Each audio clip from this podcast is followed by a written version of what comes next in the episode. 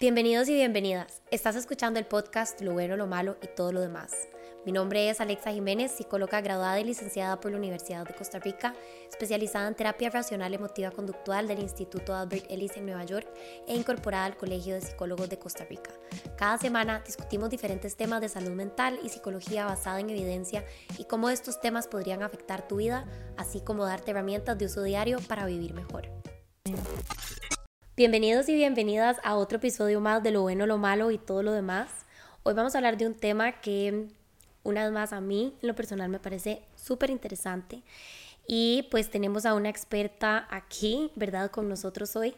Sí me gustaría antes de que, de que nuestra invitada de hoy se presente, aclararles que el tema de hoy lo vamos a conversar no desde un punto de vista moral, ni desde un punto de vista personal, o sea, estas no son nuestras opiniones, ni tampoco es nuestra eh, postura moral al respecto, sino que es lo que la ciencia dice, ¿verdad? Y simplemente vamos a estar conversando sobre lo que em, la ciencia más reciente o, ¿verdad? O como que la literatura más reciente ha mm, determinado sobre este tema.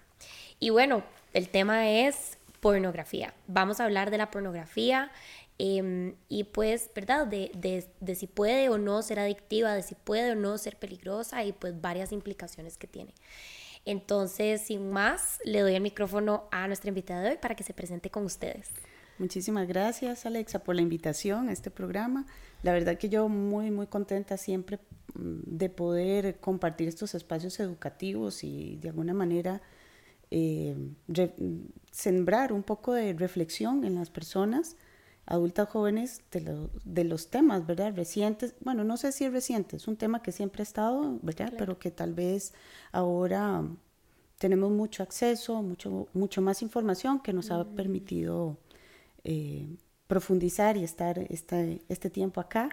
Y bueno, pues eh, agradecerte de nuevo. Mi nombre es María Lucía Ramírez, soy psicóloga. Eh, tengo más de 20 años desde que estaba en la U, me interesó el tema de la sexualidad, me fui entrando por ahí, mis trabajos de graduación estuvieron asociados a este, a este concepto. Y en el camino pues eh, logré sacar una maestría eh, sobre sexualidad, eh, sexología, perdón, clínica.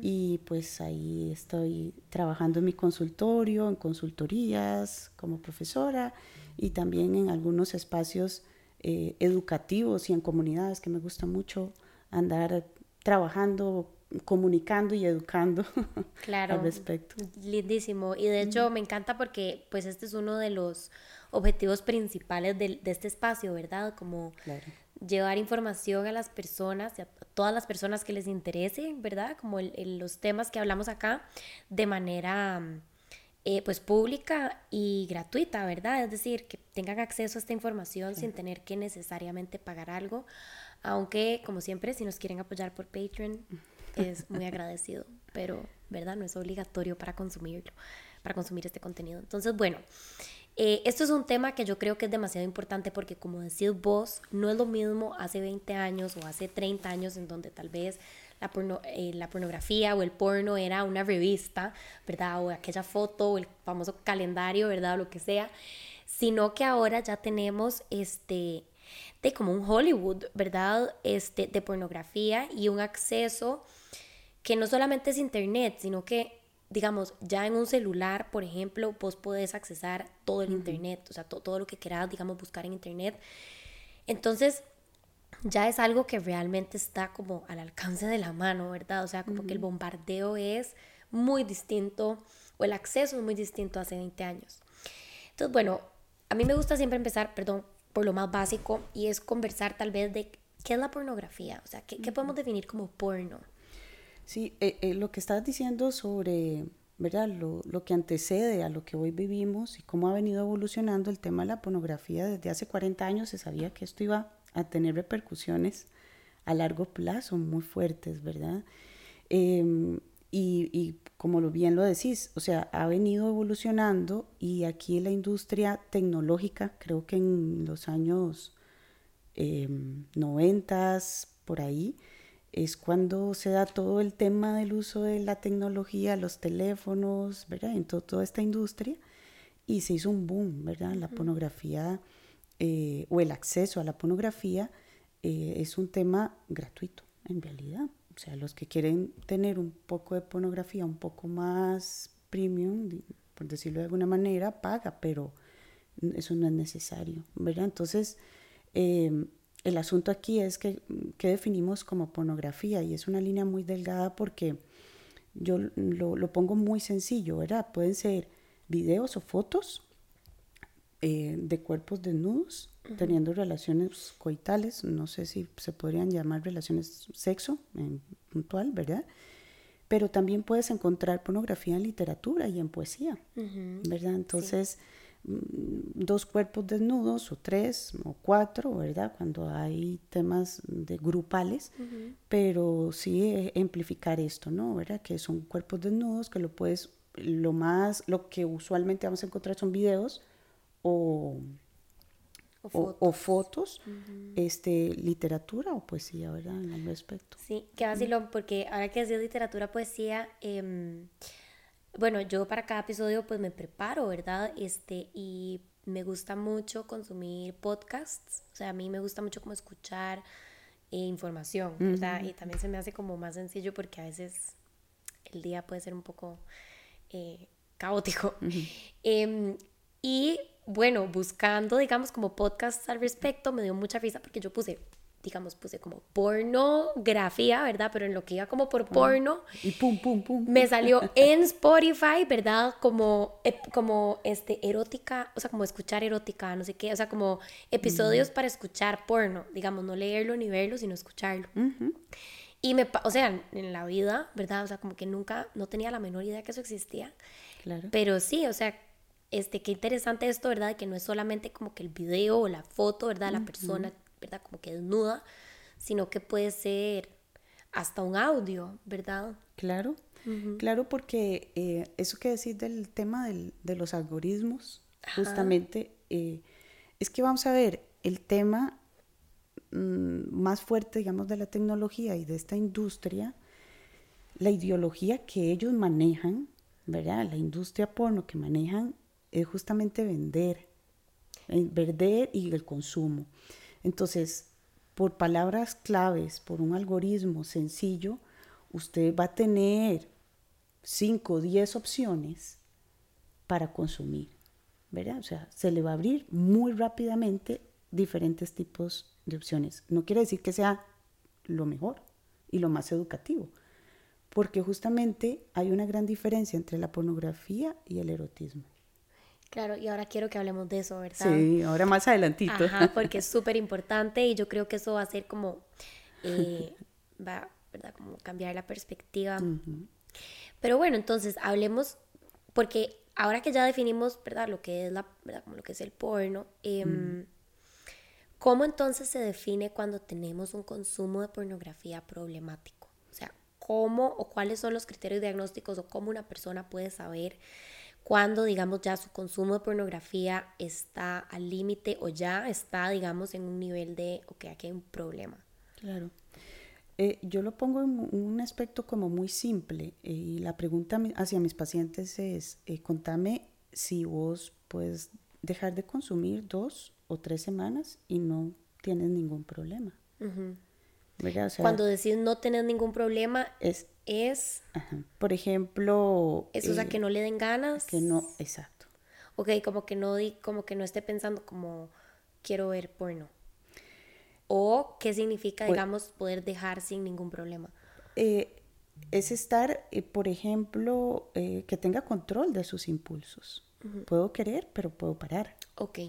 ¿Verdad? Porque recordemos que la, es una conducta, no es un impulso. El impulso sexual está en nosotros eh, desde siempre, es nuestra vida, es una condición con la que nacemos. Es decir, el deseo, y aquí, digamos, voy a tirar una linecita más allá del tema de la pornografía, ¿verdad? Porque el deseo humano necesita de los sentidos.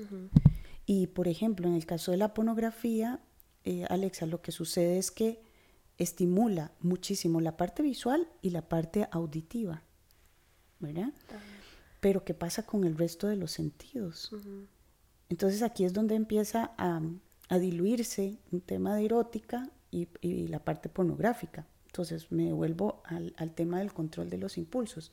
El impulso va a ser muy físico, pero para eso tenemos eh, nuestro cerebro para poder pensar y regular y, y, qué es lo que yo quiero vivir, ¿verdad? Como mi experiencia, claro. ¿verdad?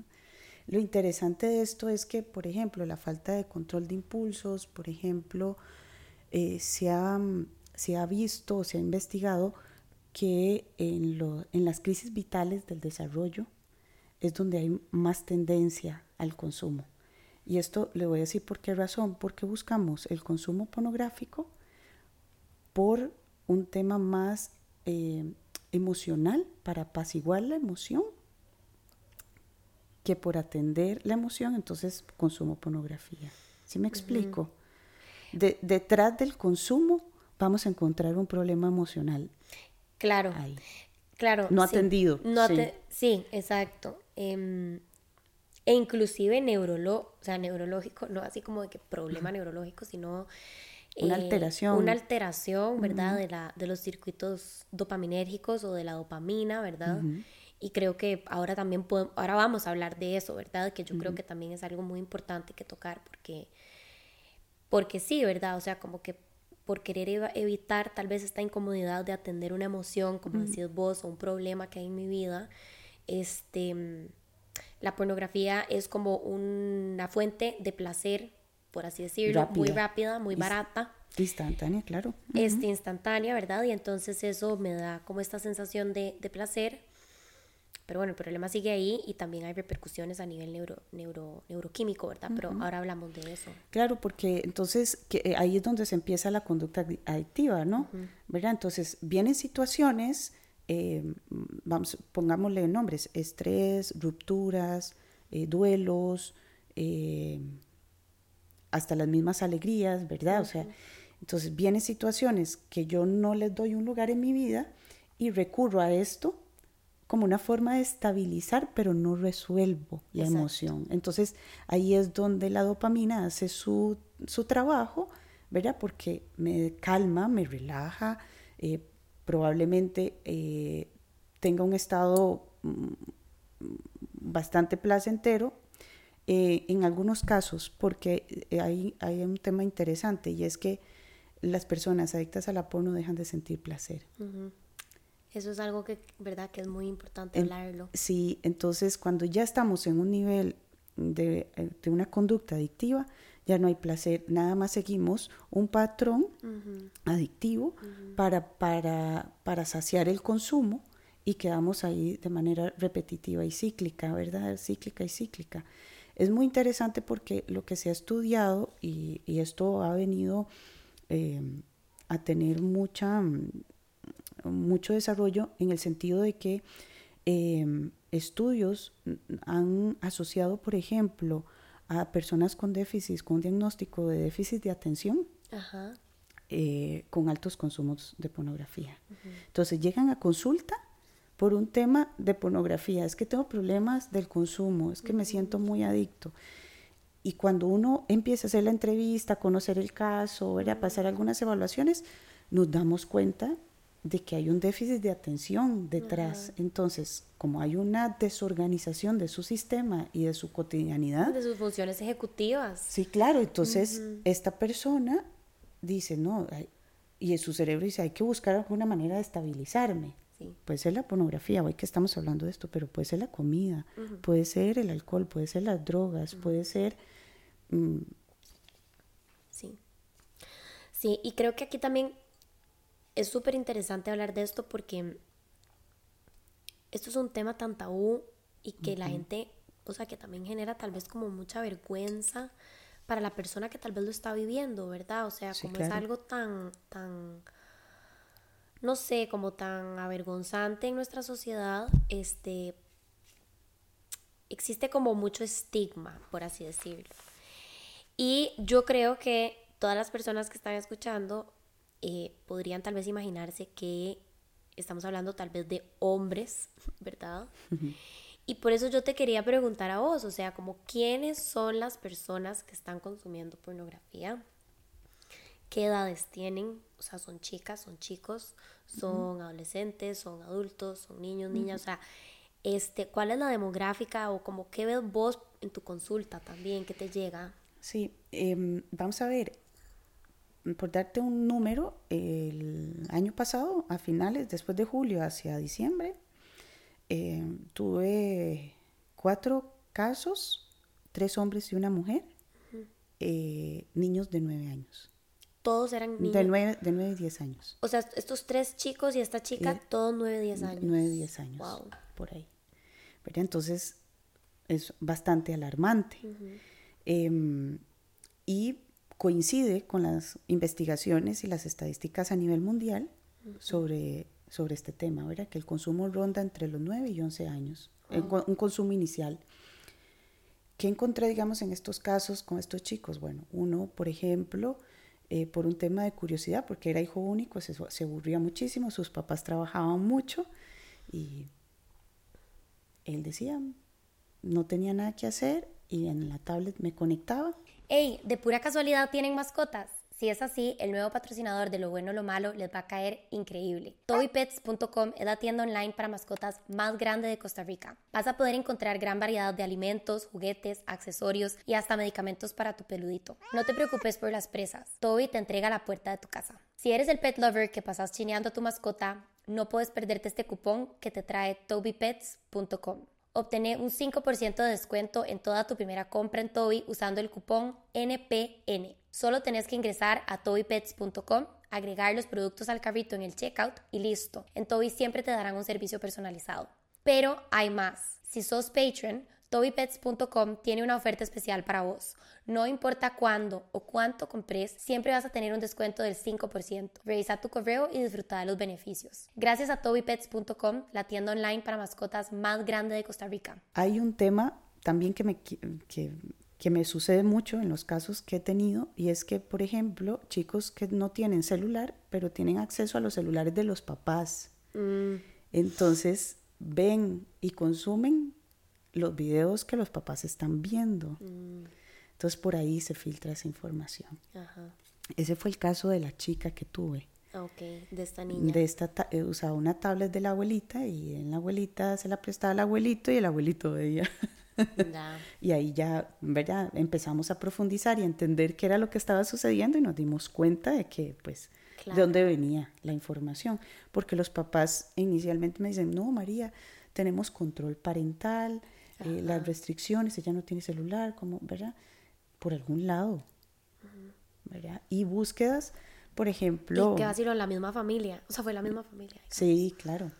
Em, eh, y los otros chicos eh, venían por temas de escuela, ¿verdad? Como que los compañeritos le presentaban, les enseñaban. Llevaban videos y cosas de este tipo. Que se asocia muchísimo, digamos, en, en, en temas ¿Y por qué hablamos de edades tempranas? Porque bueno, cuando uno empieza a consumir porno, aprendes de porno. No aprendes de relaciones sexuales coitales. Exacto. Entonces empezás a reproducir esto. ¿Qué es lo que empezás a reproducir? Casi siempre en la pornografía, eh, el hombre es el que sale mm, con un privilegio, ¿no? ¿Verdad? Y la mujer pareciera que disfruta ser agredida, Em, eh, de alguna manera forzada, manipulada, ¿verdad? A tener algo que después cuando da ese paso, entonces disfruta, ¿verdad? O sea, imagínate qué violento esto.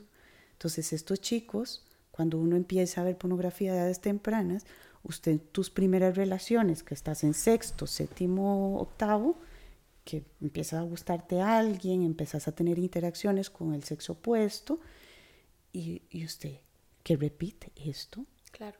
Pura violencia al final, es un tema de poder y control.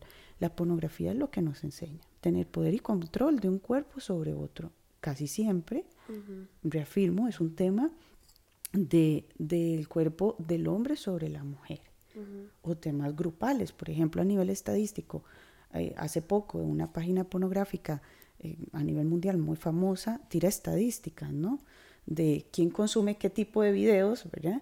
Porque tiene muchas secciones y resulta que los videos que más se, consumen son videos caseros, ¿verdad? O sea, eh, que hacen en parejas hetero, eh, ¿verdad? Porque al final la gente busca lo más humano y lo más cercano a la realidad, pero al final todo va a estar en función de un, de un mercado, me explico, de mercantilizar estas experiencias de, que requieren de mucha intimidad, de mucho respeto, de mucho consentimiento, ¿verdad? Y de mucha comunicación. Claro. Y eso no lo vemos en la parte porno, ¿verdad? Entonces, eh, vuelvo y repito, cuando consumes porno desde edades muy tempranas, te acostumbras a saciar y a trabajar y a ser muy reactivo hacia situaciones estresoras o al mismo placer, porque al final el ciclo reproductivo también nos va a hacer sentir sin necesidad de, de impulsos muy fuertes en nuestro cuerpo. Y e, eso va a hacer que me quiera tocar, quiera sentir, quiera estimularme y más en los procesos, en estas edades, ¿no? ¿Verdad? Entonces, e, el, el, asunto aquí es cómo yo manejo los impulsos y mis, mis sensaciones. Es como, ¿sabes, Alexa? Es como disociarme de alguna medida, ¿no? Mm. De, de, mi etapa. Sí, claro. A un, versus una realidad, que no es una realidad, sino que es un mercado que le interesa vender, vender y vender. Sí, una realidad virtual. Virtual. Digamos. Y ahí, ahora, por ejemplo, los chicos usan mucho el hentai. No sé si has escuchado sobre esto. No. Son animes, series de anime. Ah, ok. Pero asociados a escenas pornográficas. Ya, que es como, bueno, sí, porno anime, básicamente. Porno anime. Ok, ok, ok, ok. Mm. Los chicos usan mucho esto. Sí, en, en edades, por ejemplo, estos chicos de, de 11, 12, 14 años por ahí, usan mucho este tipo de, de pornografía, ¿verdad? No, pero es que son em, eh, figuras animadas, pero el cuerpo, que es otra de las consecuencias importantes, digamos, a nivel pornográfico, el, es cómo se desvirtúa los cuerpos, tanto del hombre como la mujer. Entonces la chica me dice, es que mi novio, digamos, una chica de 14 años que tuvo paciente, es que vieras que un día él me prestó y me dio la clave y yo me metí al, al, Facebook de él y vi que tenía un montón de pornografía. Pero es que yo veo que esas mujeres tienen tetas grandes y son súper, eh, todas aplanadas y unas piernas todas musculosas. Es que, ¿verdad? Y esta chica con un trastorno severo de ansiedad y con unas obsesiones y no había manera de salir de ahí.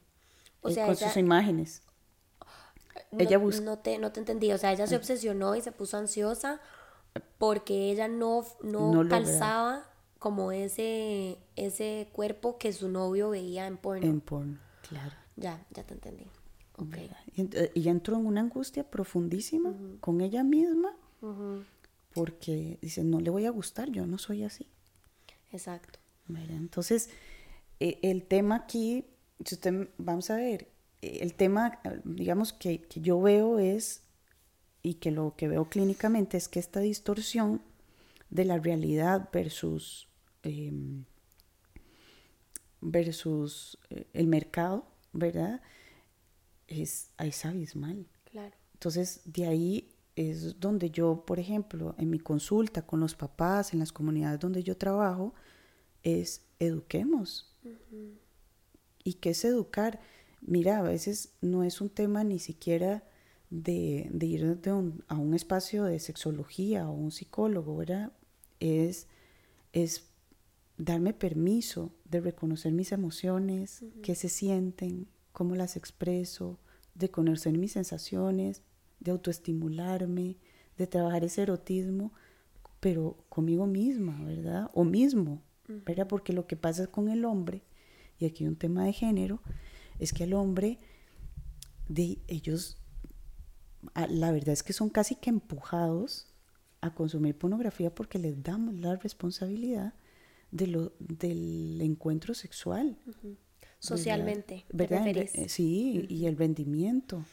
Entonces ellos se angustian muchísimo que si tengo el pene de tal tamaño, que si, si eyaculo antes, que no lo hago, cómo mantengo una erección.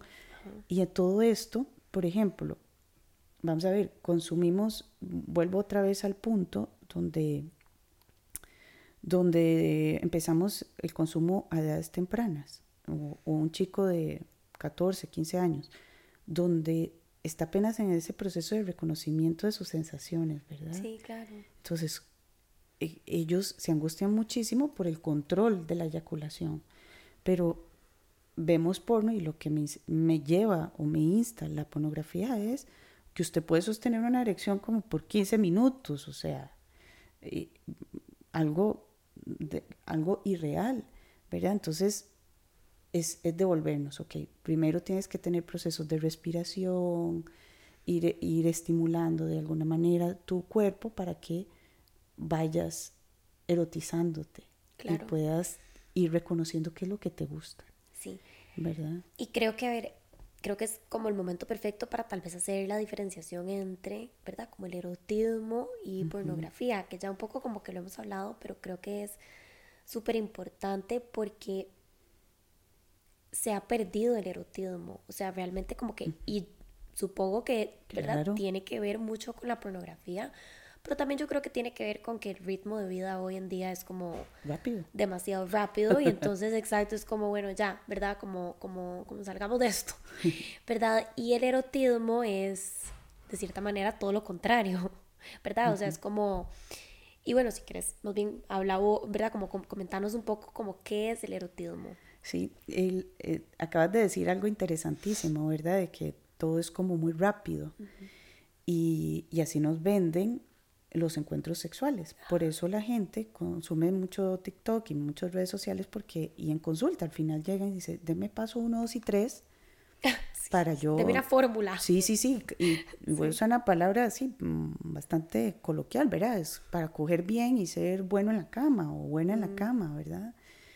Y el, asunto con la sexualidad, cuando la parte erótica se conecta con la parte afectiva y con nuestros valores, estamos teniendo ahí el orgasmo más hermoso, delicioso, integral que usted pueda tener.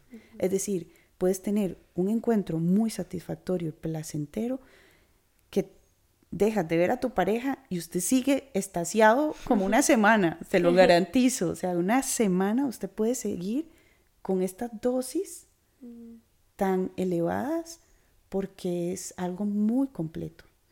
¿Ok? cuando se anula el erotismo, ¿verdad? Se anula por completo, estamos hablando de placer por placer y empezamos a ver el cuerpo como un objeto. ¿Ok? Ya ahí estamos jodísimos. Porque entonces si yo veo el cuerpo como objeto, yo lo tomo y lo dejo cuando a mí me interesa. Exacto. Como un bien. El erotismo encierra nuestro ciclo reproductivo, eh, cierra y me encanta muchísimo los cinco sentidos. Exacto. ¿verdad? El órgano sexual más grande que tenemos es nuestra piel. Es decir, no solamente la parte pélvica, no solo este pedacito, ¿no? Sí. Sino que tiene que ver con, con, nuestros pechos, con nuestra cabeza, con nuestros pies, con nuestras manos, nuestra espalda, nuestros glúteos. Brazos, brazos, todo. una mirada, eh, un olor, un gusto, ¿verdad? Entonces, el erotismo tiene que ver con este tema de reflejos, de enamoramiento, y cuando hablo de reflejos es cómo yo respondo a esto. Pero para compartir mi parte erótica yo tengo que conocer mi cuerpo. Claro. Para poderlo compartir con el otro. Ahí entra otro tema que tiene que ver con la ética del placer. Mm. Que lo conversábamos. Sí. La ética del placer dice que mi placer es tu placer. Es decir, en tanto yo me conozca y tenga un, un encuentro conmigo misma o conmigo mismo y yo me sienta confiado y dispuesto a crecer con esta persona, en el placer yo lo comparto. ¿Verdad? Porque me voy a sentir libre, sobre todo, ¿verdad? Voy ¿verdad? Me voy a sentir libre de poder decir, esto me gusta, esto no me gusta, me gusta así, esta intensidad está bien, me gusta que me muerdan, no me gusta que esto, me gusta que me chupen, me, ¿verdad? O sea, es cómo manejo yo y voy comunicando al otro. Lo que me gusta y mm. lo que disfruto. Y disfrutas porque la biografía sexual es única, ¿verdad? Todo, esto todo esto antecede a nuestra historia. Claro. ¿Verdad? Y yo les decía a mis estudiantes eh, la semana pasada que tuve clases y les decía, ¿cómo fue su educación sexual en sus casas? fue silenciosa, fue con vergüenza, fue con culpa, fue abierta, fue en base a chistes, a vulgaridades, a memes, ¿verdad? Y todos coincidieron que era súper cerrada. ¿Qué cerrada? Asociada a que había silencio. Si yo, hay silencio, ¿qué, qué asumo, Alexa? Sí, que es prohibido, peligroso, eh, no sé, secreto. Que no importa, no tiene un lugar. Bueno, también. ¿Verdad? O sea, no, es algo importante. O sea, si no se habla. Pero vos sabes que aquí tal vez difiere un poco con que no importe. Porque es como, o sea, es como un secreto a voces, ¿verdad? O sea, como que no es que no se hable, se habla. Simplemente no abiertamente, ¿verdad? O sea, como que mm, los chicos en el colegio o inclusive, ¿verdad? Como cuando están empezando el colegio, este, mm, perdón, este, hablan de esto, se enseñan fotos, se enseñan videos, se enseñan memes, este, ¿verdad? Yo me acuerdo que... En tu caso, sí, ¿quién te enseñó a vos? ¿Tenés...? Eh, bueno, eso es justamente lo que iba a compartir, o sea, yo me acuerdo que cuando yo estaba empezando el cole, o sea, que fue hace muchísimos años, ¿verdad? este, o sea, no, no había así como, no existían los memes. Por favor. Este, Pero sí los chistes. Claro, ¿verdad? Entonces me acuerdo que era como, mal piénselo. O sea, no, me acuerdo muy bien cómo era el tema, pero como que todo el mundo estaba en clase y tal vez alguien llegaba y hacía algo y era como, ah, mal piénselo. Y entonces, ¿verdad? Uno, no sé, en, ¿verdad? Primer año de cole y uno era como, ¡Ah! y mae, qué cochino, no sé qué, no sé cuánto, qué cochina, no sé qué, ¿verdad? O como mm, este, no sé, ¿verdad? Como todos estos chistes, este, sexuales. Y bueno, la educación sexual que nosotros recibimos fue total y absolutamente biológica. O sea, fue, digamos, este, el espermatozoide viaja, ¿verdad? Al óvulo, no sé qué, no sé cuánto, y se hace el bebé. Eso fue. O sea, esa fue la educación sexual que nos dieron, no se me va a olvidar, en sexto grado. ¿verdad? La profe de, de, bueno, de ciencias, digamos, como que nos, nos explicó. Eh, y fue como, bueno, esta fue su educación sexual. Y, em, y ya. Y nadie nunca más nos volvió a hablar porque realmente en mi casa este, eso no se conversaba, ¿verdad? Claro. Este, Entonces se da por un entendido, ¿no? Exacto, pero era un secreto a voces. Es decir, no es que yo dijera, pucha, el sexo no es importante porque nadie lo habla. No, yo más bien lo que decía es como, ok, todos lo estamos hablando porque todos en la generación lo hablamos, ¿verdad? Y que me dio un beso y que no sé qué, y tal vez una, me acuerdo perfecto, una, una amiga del cole tuvo un novio como en segundo año de cole y entonces llegó y nos contó, era como, y lo, y lo toqué y es mi primera vez tocando un pene, ¿verdad? Y todas como, ¡Ah! ¿y qué? ¿Y cómo es? Y no sé qué, ¿verdad? Y como todo el tema. Era un boom. obvio, o sea, pero entonces lo que te quiero decir es como, sabíamos muy bien que era importante, pero al mismo tiempo era como tan silenciado, como decís vos, por tal vez nuestras figuras de autoridad, digamos, las profes, este, los profes, los papás, las mamás, que había como este componente de, ok, esto es algo que no está bien, ¿verdad? No sé qué pensás vos de eso. Sí, mm, vamos a ver, digamos que en mi caso, yo, yo por ejemplo, eh, igual con, vos, como con vos, ¿verdad? Que no se habla. El asunto aquí es que em, de lo que hablaban era de la menstruación, por ejemplo. Ah, bueno, ajá, también. Sí, algo meramente biológico. Sí, ¿verdad? Y entonces nos separaban las mujeres por un lado y los hombres por otro lado, ¿verdad? Es un círculo. y ya, eso fue como en sexto, pero en, en, el cole, la profesora de educación para el hogar fue la que nos sentó, incluyó a los varones, ¿verdad? Y, y a las chicas. Y entonces con una escoba ¿verdad? Con el palo una escoba, puso un condón. Imagínense qué clase de educación sexual tuvimos ese día, pero esa fue su, su, manera de mostrarnos. ¿Qué hizo esta profesora diferente? Bueno, dijo, chicos, ustedes están pasando por esto. Eh, esto es un espacio que tienen, tienen que tenerlo. Y ahí yo dije, claro, o sea, hay que, hay que saber, ¿verdad? Hay que entenderse, hay que, ¿verdad? Y un poco era más se compartían más con experiencias de las amigas o de uno mismo, ¿verdad? yo, yo era un poco más tímida, ¿sabe?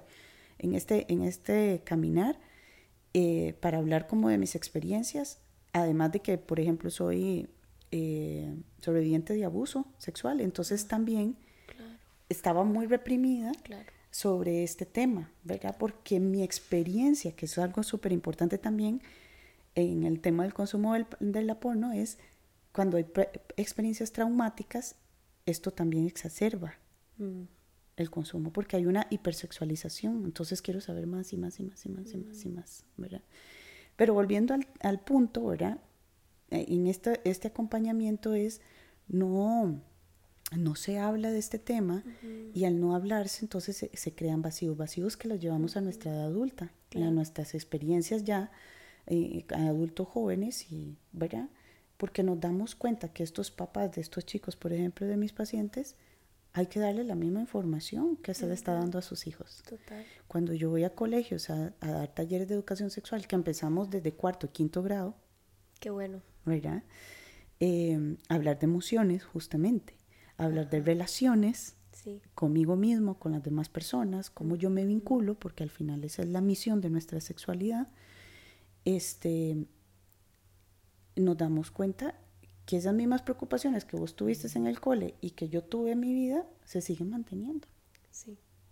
Se siguen manteniendo. Y los chicos dicen, no, es que nosotros eh, tenemos más acceso, todos lo sabemos, claro, todos lo saben, pero distorsionado, porque lo saben desde TikTok, su, su, máxima referencia, ¿verdad? Y yo les digo, más no, o sea, eh, no se pueden poner eso en los genitales porque eso te va a arder, los genitales son una piel, piel muy sensible de la anatomía, ¿verdad? Exacto. Cosas muy básicas, es que no es solamente meter por meter, o sacar por sacar, ¿verdad? O sea, Sí, exacto. Y creo que mm, eso que decís vos es demasiado real. O sea, lastimosamente, ¿verdad? Como que la sexualidad hoy en día, creo que es por la pornografía, ¿verdad? Se, se le ha perdido, claro, la distorsiona y se ha perdido inclusive como dimensiones de la sexualidad, ¿verdad? Como mm, que pueden ser placenteras, para, para, para todas las personas involucradas, ¿verdad? O sea, como que, como esto que vos decís de, em, ¿cuál es esta palabra? Como en, Decirlo así como lo tenés en, en tu cabeza. Es que lo tengo, la palabra es en inglés porque es esta, es esta palabra que usan mucho en redes sociales, engage, eh, como engagement, digamos, como... Em, El apego. Sí, no de como involucrar, involucrar, es la palabra que quiero. Involucrar todos los sentidos ¿verdad? En el acto sexual, em, lo hace 100%, o sea, lo, hace humano, ¿verdad? Porque ver una pantalla y ver que, que dos personas están haciendo algo, ¿verdad? este, y que la persona se toque a partir de esto que está viendo y escuchando, o sea, sí, estás estimulando, como decís vos, estos centros cerebrales del placer porque los estás estimulando, ¿verdad? O sea, es como que te abren la cabeza y te ponen electricidad en esos centros de placer, de ahí pues vas a sentir placer pero no es una experiencia, no estás teniendo la experiencia sexual. Completa.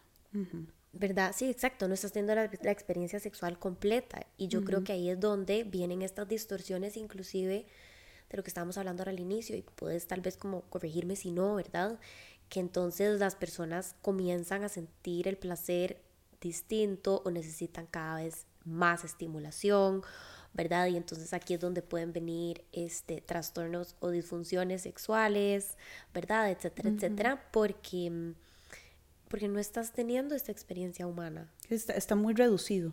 Exacto. Es, es muy reducido, es, es muy, muy, muy, muy, muy, pequeño, ¿verdad? Muy básico. Y entonces tal vez aquí podemos hablar un poquito de... Eh, porque hablaste del involucramiento y yo te dije al apego, ¿verdad? Que, que surge a través del neurotransmisor que tiene que ver con la oxitocina. Exacto. Es uno de los elementos que neurológicamente a través de los escáneres, ¿verdad? cerebrales que se han venido estudiando con relación a la parte pornográfica, se ve alterado. Sí.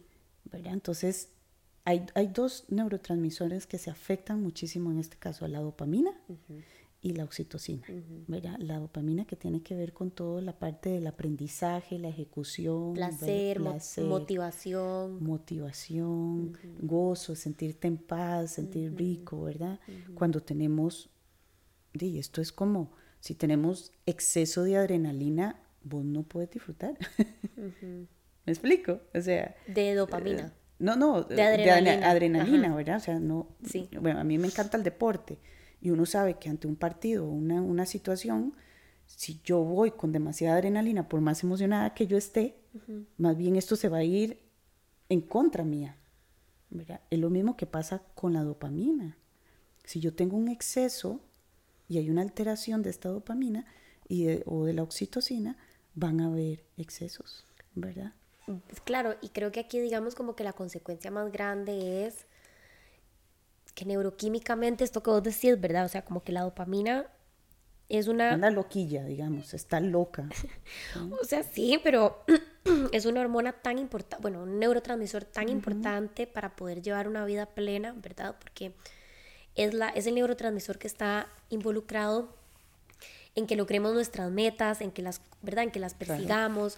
Es el neurotransmisor que está involucrado en que sintamos placer, en que algo nos guste, ¿verdad? O sea, cuando de la recompensa, ¿verdad? Es como, ¿verdad? Entonces, cuando la dopamina se ve alterada, por ejemplo, cuando alguien está muy deprimido, ¿verdad? hay, hay, niveles muy bajitos de dopamina. Entonces, ¿qué pasa con la pornografía? Que eso es algo que, que bueno, desde hace mucho se sabe, ¿verdad? Pero que tal vez las personas no lo tienen tan presente cuando consumen dopamina, es que al igual que cuando haces una droga, ¿verdad? Que consumís una sustancia, digamos, este, hay un pico de dopamina muy fuerte, ¿verdad? ¿Y qué es lo que pasa? Que vos no te quedas aquí arriba. O sea, vos consumís pornografía, ¿verdad? Tenés este pico de dopamina. Y luego, cuando ya dejas de consumir, baja, este pico y qué es lo que pasa que no baja a línea base o sea no baja a donde vos estabas antes de ver porno sino que baja todavía más. Entonces qué es lo que pasa te sentís desmotivada o desmotivado te sentís como que no te interesa hacer lo que antes te gustaba verdad como que ya no te interesa tanto otras cosas. Y esto repetida o sea de manera repetida jode nuestra neuro, o sea, jode nuestra química eh, cerebral, ¿verdad? O sea, nos hace menos, digamos, propensos a conseguir nuestras metas, a perseguirlas, a, digamos, este, nos hace perder, exacto, aprender, nos hace perder interés en las cosas que antes nos gustaban, ¿verdad? Y con esto de la oxitocina es también todavía más, más fuerte, porque la oxitocina, digamos, es como este químico que se suelta en nuestro cerebro cuando eh, como que abrazamos a alguien o como que nos acurrucamos eh, después de, tener un cerquita. Exacto, después de tener un orgasmo, digamos, esta, esta hormona eh, se libera porque en muchos mamíferos como que se libera para poder hacer como algo que en inglés se llama pair bonding, ¿verdad? Que es que entonces desarrollamos un vínculo, ¿verdad? Entre vos y yo, ¿verdad? Como por temas de reproducción y etcétera. Eh, pero entonces eso hoy en día todavía nos pasa, o sea, nosotros no podemos ignorar nuestro componente biológico.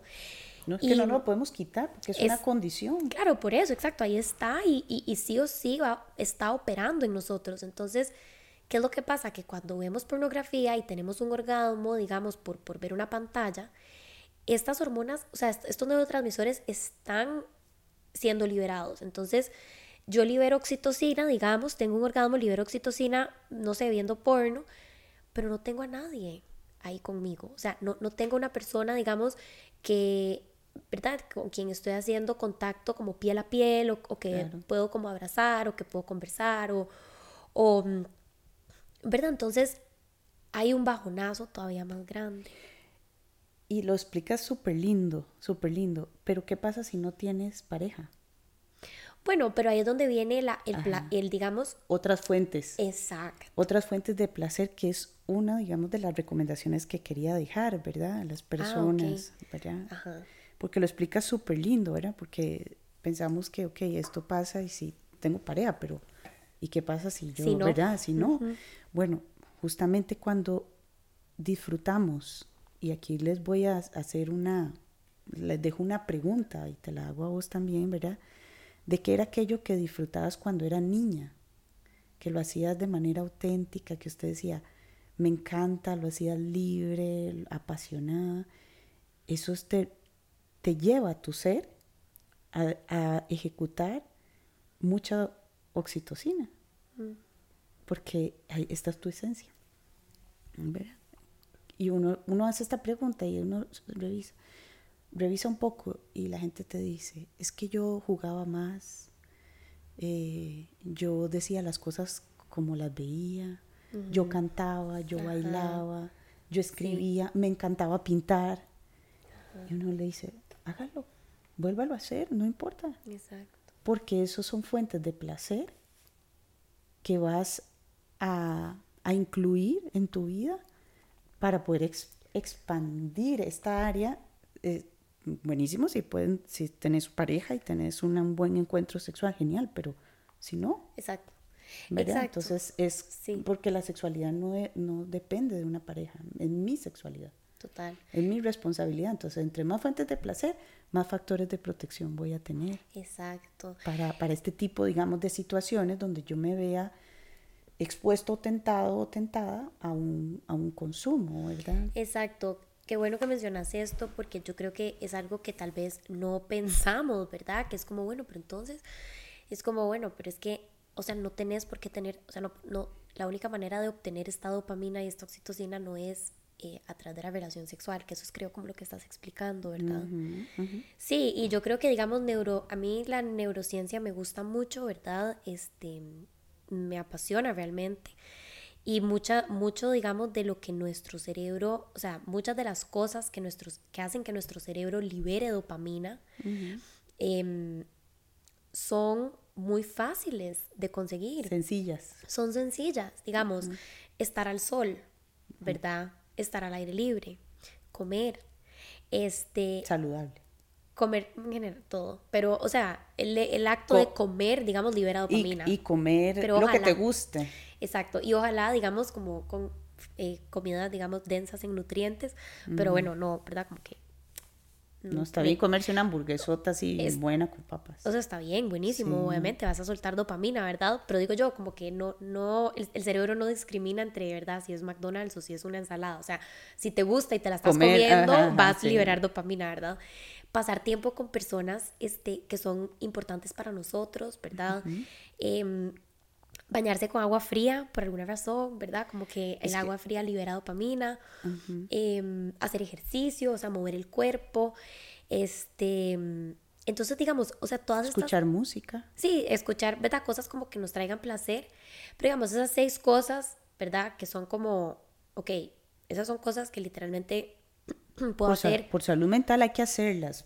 Consumes claro, pornografía, ¿verdad? Exacto, ¿verdad? Entonces como que yo creo que las personas tal vez no, no piensan en que si yo balanceo mi dopamina, ¿verdad? Y disminuyo, disminuyo, digamos, la cantidad de estímulos por, por los cuales consigo dopamina barata y rápida, ¿verdad? Que es, digamos, pornografía, redes sociales, este, este tipo de cosas, ¿verdad? Si yo disminuyo eso, porque, porque ¿verdad? Porque ya hablamos, digamos, todo el episodio de las consecuencias que hay. Y priorizo conseguir mi dopamina de, de, otras fuentes. Como decís vos, me protejo de caer en una adicción o inclusive empiezo a darme cuenta que ya no me interesa tanto meterme a esto, ¿verdad? Porque estoy priorizando otras fuentes que no tienen estos picos y que por ende no me dan estos bajonazos en donde me siento como triste o desmotivado o lo que fuera. Y, agregaría ahí otra, otro factor de protección que yo trabajo muchísimo en adultos, es el tema de la autoestima.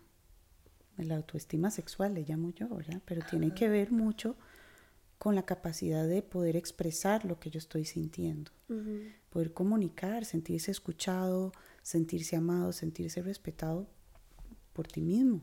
¿verdad? Si yo tengo un yo crítico profundo, de mis aspectos físicos, empezando, ¿verdad? O de mi rendimiento sexual, que es lo que más les agobia a los varones en consulta, ¿verdad?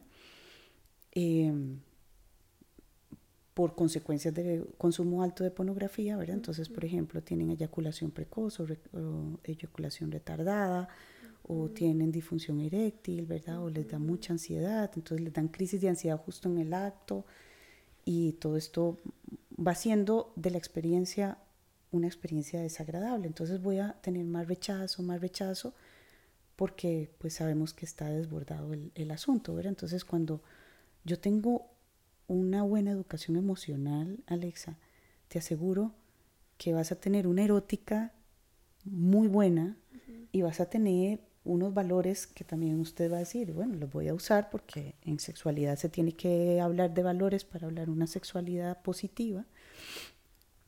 Y esto a mí me va a dar un cierre profundo, ¿verdad? De la experiencia como una experiencia bonita, que eso es lo que se busca en, los primeros encuentros sexuales, que sean placenteros, que sean ricos, que sean equitativos, que sean una bonita experiencia, respetuosos, con consentimiento. Claro, porque entonces usted dice, ama, esto está, está muy bien, ¿verdad? Porque para eso es nuestra sexualidad, para disfrutarla. claro. ¿Verdad? Pero cuando uno dice, pucha, Mm, vuelvo otra vez al, tema de que las imágenes que nos expone la, la porno y, resumido lo que hemos venido hablando. Un tema de poder y control, un tema de violencia. Pareciera que la mujer eh, disfruta de este, de este, primero se hace como la que no quiero, pero después me fuerzan y entonces eh, accedo, ¿verdad?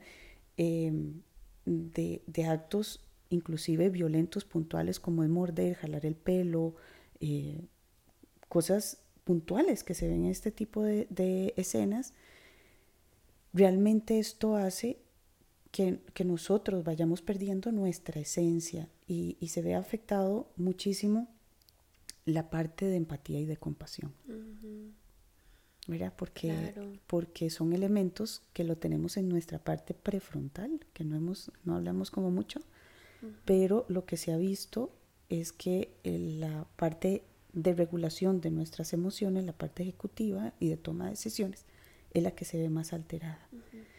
Y entonces empezamos a bloquear esta empatía y esta compasión hacia uno mismo, hacia lo que yo soy, hacia mis cualidades, mis talentos, mi disfrute. Y entonces me voy perdiendo, me voy diluyendo y ahí empezamos a trabajar desde la parte de objetivización, ¿verdad? Exacto, eso te iba a decir, o sea, si yo objetifico a los seres, o sea, si yo objetifico a las personas, pues de alguna manera u otra me objetifico a mí mismo. Por supuesto, no, no me tomo en cuenta. Exacto.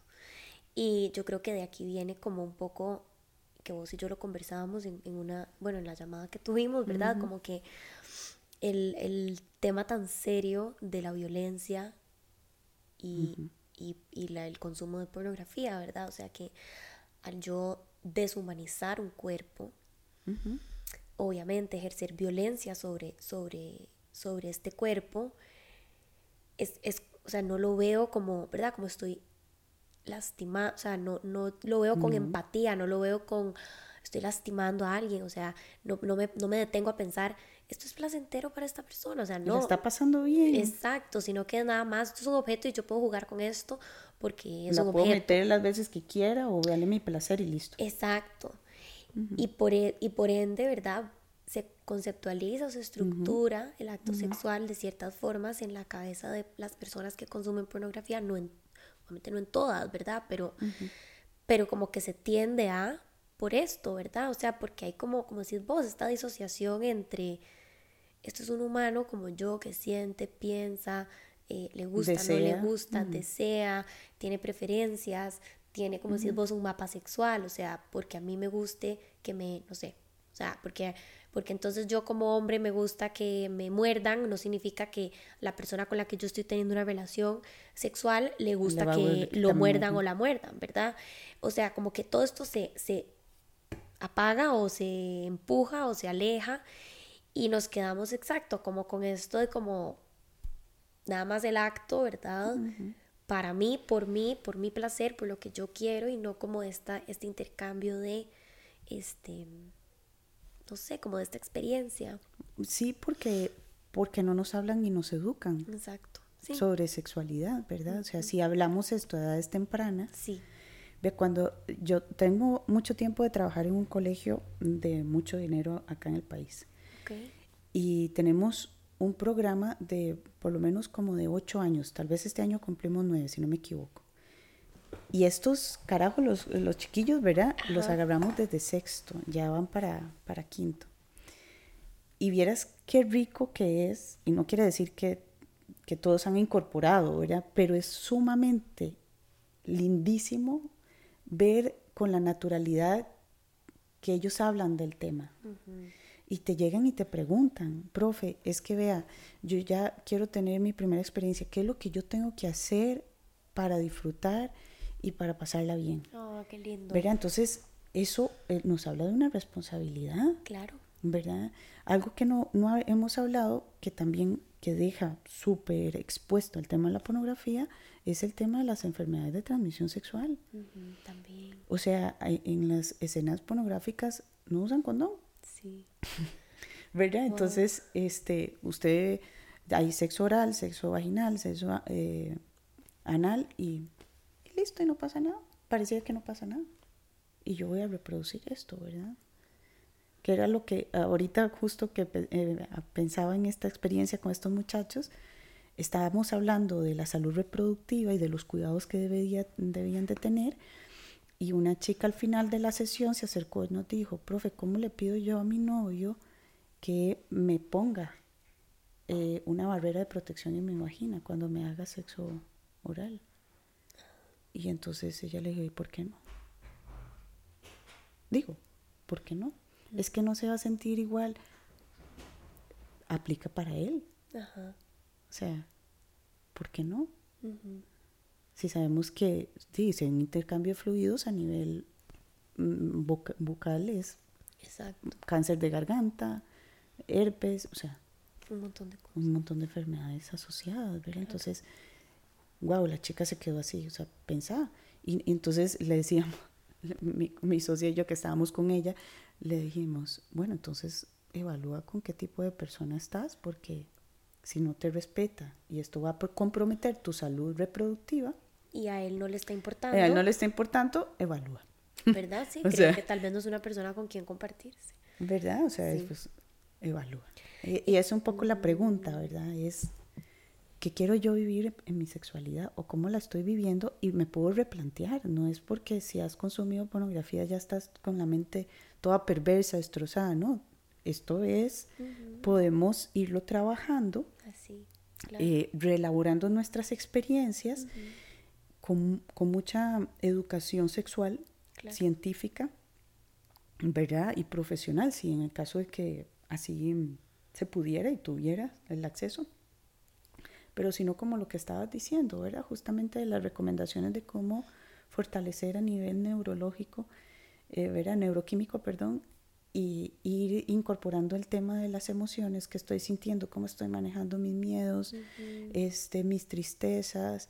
Tuve un caso súper, súper bonito de, bueno, súper bonito digo yo, de un paciente que, varón, que valga decir que el índice más alto lo tiene consumo los hombres, pero las mujeres eh, También consumen. consumen y eh, hace cinco años se aumentó, o sea, hace, vamos a ver, el año pasado se hizo un recuento de los últimos cinco años y aumentó un 54.8% en las mujeres. Wow. El consumo, muchísimo.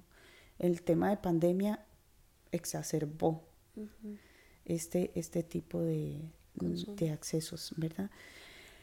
Y este paciente llega y me dice, eh, María, tengo, no puedo, este, me masturbo muchísimo, este, estoy teniendo problemas para concentrarme, para aprovechar mi día de trabajo, estoy haciendo teletrabajo, estaba muy encerrado, este, me siento muy triste, con mi pareja todo mal, porque yo me siento muy culpable, en mi cabeza las imágenes son las que, pornográficas son las que están, no estoy ahí, ¿verdad? Y entonces empezamos a hablar y hablar y hablar. Yo dejé el tema de la pornografía por un lado. Al final, ¿verdad? Es una conducta aunque era su motivo de, consulta, yo empecé a como hablar con él y hablar con él. Y cuando empezó, se puntualizó el tema del consumo, mira, hace como un año, este, ¿qué pasó hace un año? em, empezamos a ver, se había muerto su amigo, un amigo muy cercano que tenía cáncer. Y no había hablado de su duelo. Entonces su manera de estabilizar su dolor lo encontró ahí, en la masturbación y en el consumo de la pornografía. Y se quedó enganchado en esto. Y yo, estamos hablando de tu dolor. Sí. Hablemos de esto. Y él dijo, wow, jamás pensé. Y él, o sea, súper aliviado entender, porque al final uno lo que dice es, soy un pervertido, al final. Exacto, las, por eso hay mucha vergüenza y mucha asociado al, tema. Ahora, eh, el consumo de pornografía a altos niveles, ¿verdad? Y ya algo mucho más elevado, pues sí, lleva a parafilias muy severas. Que creo que eso también es importante mencionar. ¿Verdad? O sea, no es como... Desviaciones sexuales, sí, muy puntuales y que en el DSM-5, que es el manual que usamos los psicólogos y psiquiatras, y psiquiatras para temas de critéricos, diagnósticos, eh, las parafilias están ahí, ¿verdad? Y, y, sobre todo la pedofilia y el tema de violaciones, por ejemplo, grupales, que es algo que me preocupa muchísimo, que es en consulta tengo un par de casos eh, que se están dando y que son mujeres que han sido ultrajadas profundamente por personas, y abro comillas, ¿verdad? Por personas cercanas, amigos, parejas, que que terminan involucrando a otros sin un consentimiento de su pareja y termina esto en un acto de una violación. Por supuesto, Alex, es importante también aclarar que todo este tipo de perversiones, porque yo sí lo llamo una perversión, tiene que ver este, con consumo de sustancias, ¿verdad? Alrededor, drogas, alcohol, mm. ¿verdad? O sea, no, no se da a veces como por una sola línea, pero la pornografía en realidad es una, un trampolín muy, muy peligroso. Para pasar a desviaciones y a perversiones Y a perversiones sexuales, claro. más graves. Claro, 100%, 100%. Estoy totalmente de acuerdo y creo que sí, o sea, es algo de, de tenerle muchísimo cuidado, ¿verdad? Y, o sea, entender que es como, o sea, como que yo lo que pienso es... Eh, al final estos son cosas totalmente producidas en un estudio de grabación, o sea, con luces, con micrófonos, o sea, este, el otro día mm, estaba viendo como un video de, de, una, también una, una, creo que era una psiquiatra estadounidense y lo que estaba diciendo era como, o sea, es que imagínense que el sonido que se escucha en los videos ni siquiera son las voces reales de los actores y las actrices, o sea, les hacen un voiceover entonces, literalmente, lo que usted está escuchando es alguien, no sé, sentado, sentada en un banco, ¿verdad? Como, como es, eh, gritándole a un micrófono, ¿verdad? O sea, como que es totalmente falso, ¿verdad? O sea, como que es totalmente producido. O sea, es como ir al cine y ver una película, ¿verdad? O sea, como que no es... Que le interesa, al final es monetizar, pero que se han dado cuenta ellos y, y, no ahora, porque la industria del porno es gigante. ¿Verdad? Yo no sabía que había premios. o sea, me, me, enteré para o sea, como para prepararme para este episodio, me enteré que había todo un tema como de premios y para que participan y que no sé qué. Y yo. Sí, claro. Wow. Claro, y, y por ahí leía una estadística em, interesante también, donde por cada eh, cantidad, por cada eh, cinco eh, películas de, de Disney producidas, habían 25 pornográficas detrás. O sea, es, demasiado.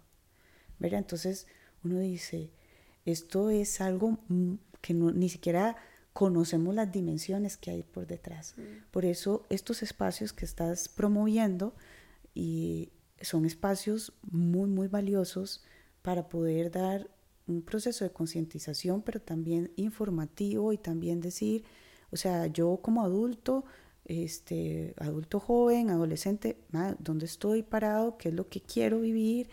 este, me voy a responsabilizar activamente de mi vivencia erótica porque es chivísima y cómo la voy a compartir, ¿verdad? Y si hay situaciones de abuso, traumas, o, ¿verdad? Porque a veces ni siquiera este, el, el hecho de callar y de no hablar del tema es, es, un tema de agresión para uno mismo, ¿verdad? Porque la sexualidad yo no me la puedo quitar, o sea, yo no me puedo quitar un, me lo quito, me lo pongo, me lo quito, me lo pongo, no, o sea, es algo que está con nosotros y lo disfrutamos en todo momento, ¿no? ¿verdad? Entonces, esto es, es, es chivísima y, y las, de la, desde la posición sexológica hay tres puntos que me gustaría compartir que que es información que a mí me ha estallado la cabeza, como le digo yo a los chiquillos, ¿verdad? Porque eh, cuando vi a mi profesor decir esto, estos, este porcentaje, yo dije, wow, sí. Dice que, que la forma más, eh, vamos, vamos, a ver, más sana o más saludable de encontrar una sexualidad es entender que el 80% depende de tu conocimiento, de tu cuerpo, de tus emociones y de lo que te gusta, ¿no? El 80%. Me sigue, ¿verdad? El 15% tiene que ver tu actitud. Es decir, sentirse rica, divino y soñado, rico, divino y soñado, rica y divina y soñada, o sea, creérsela. ¿Verdad? O sea, soy, soy guapísima. Soy deseable. Soy deseable, sí. Y me pongo esta ropa y esta ropa me sienta bien. Y, y por ejemplo, mi mirada, mi, mis gestos, porque hay personas que se vuelven muy sensuales, no necesariamente porque tienen una belleza física, porque hay gente muy linda, que usted dice, man, sí, está muy guapa, muy guapo, pero hay otra gente que la hace muy linda su forma de ser, por ejemplo, o los gestos, ¿verdad? Eh, la forma de caminar, la forma de reírse, no sé, en fin, pero tiene que ver con esa actitud y cómo yo saco esto, ¿no? Este, eh, estos dotes, cómo, lo, cómo los activo. Y un 5%, ya llevamos 95, y un 5% tiene que ver con mi experiencia. Imagínate. Sí, o sea, lo mismo. Es echarse, más pequeño. Es echarse el agua. Sí. Entonces, si usted hace un sondeo y te pones a ver, le damos, por lo menos acá en nuestro país, mucho, mucha fuerza a la experiencia. Sí, a ese, a ese 5% es más bien a donde como que la mayoría de la gente se queda, sí, sin darse cuenta que no es lo más importante. O sea, no es lo que más, digamos, em, determina el disfrute y el, placer. De una sexualidad positiva. De una sexualidad positiva, exacto. ¿Verdad? Entonces es chivísima entender también, por ejemplo, sentirse acorde, cómodo con tu orientación sexual, con, con, el respeto y la interacción de, de otras vivencias de, de, sexualidad, ¿verdad? De expresiones, ¿verdad? Que son muy diversas también este, tiene que ver, vuelvo y repito, con el tema de mi educación emocional, ¿verdad? Cómo lo vivo, ¿verdad? Y, y, las decisiones. Para mí, la sexualidad siempre nos invita a elegir y a decidir. Por eso somos, nuestro órgano sexual más grande, más potente es el cerebro. Me encanta, wow, me encanta.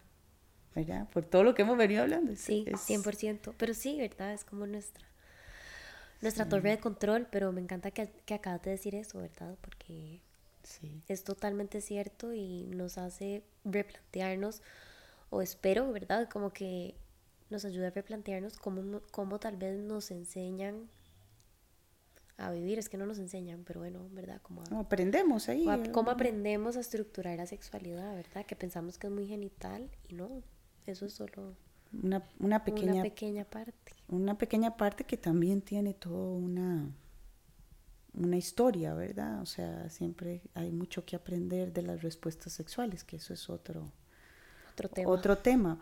Pero eh, justo esto, ¿no? ¿Verdad? Cuando, cuando yo, yo siempre le pregunto a los chicos, ¿y qué es lo que tú quieres vivir de tu sexualidad? Es, o sea, no es lo que yo crea, es lo que tú quieras vivir. Y eso eso es sumamente valioso, porque si eso es lo que usted quiere hacer, está bien, pero con responsabilidad. Exacto. Entonces, ahora se ha dado más en chicas que vienen, digamos, a mi consulta, ¿verdad? Eh, menores de edad, como te digo, mucho más activas en esta parte de, de cómo me puedo cuidar, qué es lo que, ¿verdad? Explíqueme cómo se siente un orgasmo y yo, qué difícil, ¿cómo te voy a explicar qué se siente un orgasmo, verdad? Pero bueno, vamos a ir eh, como erotizando y que vos vayas definiendo tu concepto de orgasmo en, tu vida, ¿verdad?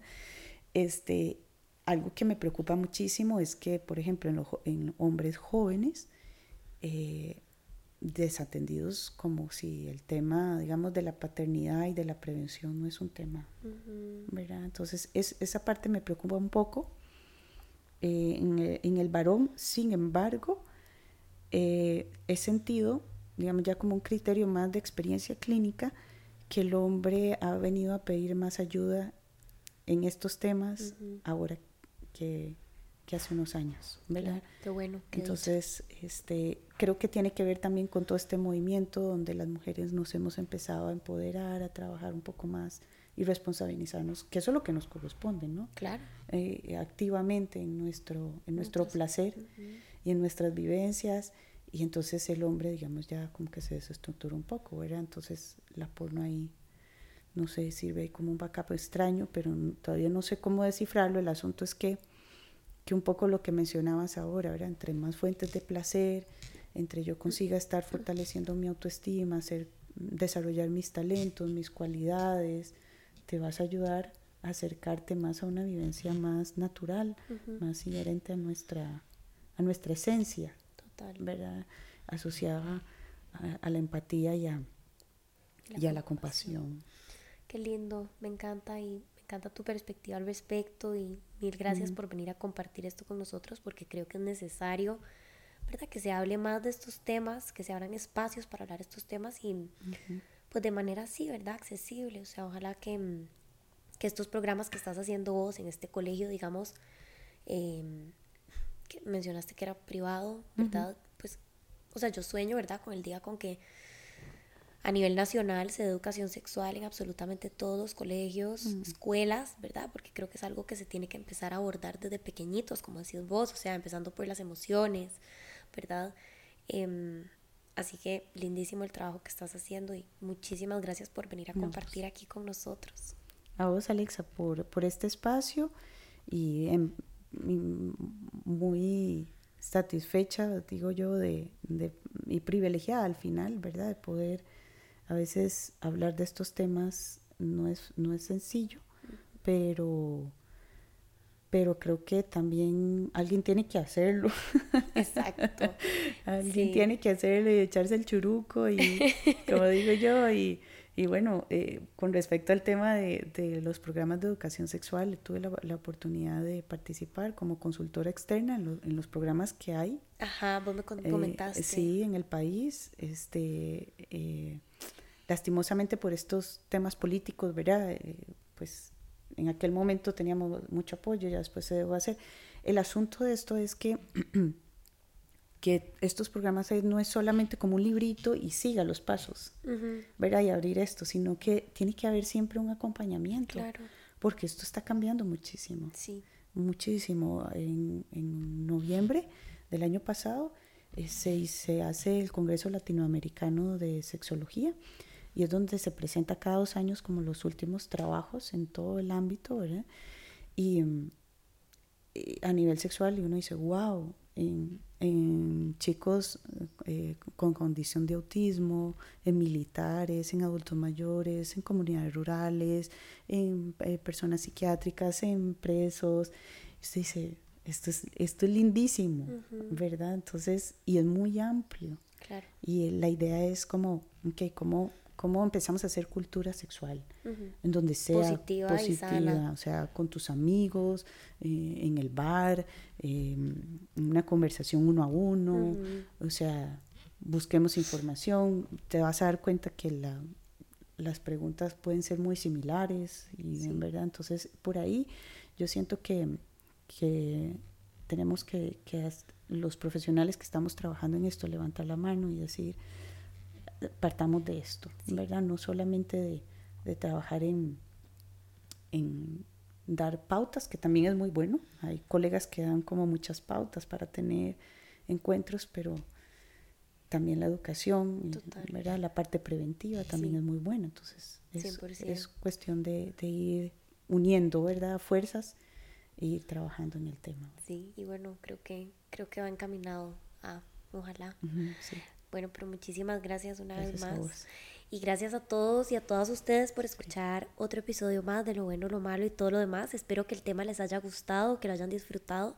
Y pues, ¿verdad? Como siempre, que les haya em, permitido, no sé, generar una reflexión al respecto, cuestionarse, este, interesarse por estructurar diferentes maneras de poder vivir no solo la sexualidad, sino también la vida en general, ¿verdad? Como, como cuestionarnos lo que tal vez nos han, nos han enseñado, lo que hemos aprendido. Em, así que bueno, si eso es algo que es una experiencia de ustedes cuando escuchan el podcast o lo ven, nos pueden apoyar de manera gratuita, como siempre les digo, dándole like, compartiendo, comentando, em, guardando, ¿verdad? Los clips o el video, suscribiéndose a nuestros canales de YouTube. Em, y bueno, si quieren apoyarnos con un paso más allá, lo pueden hacer de manera monetaria a través de Patreon en www.patreon.com slash no pasa nada oficial por una mensualidad realmente súper barata, eh, más o menos el costo de una vibra. Eso es, sí. Así que bueno, que estén muy bien y nos vemos en el próximo episodio. Chao.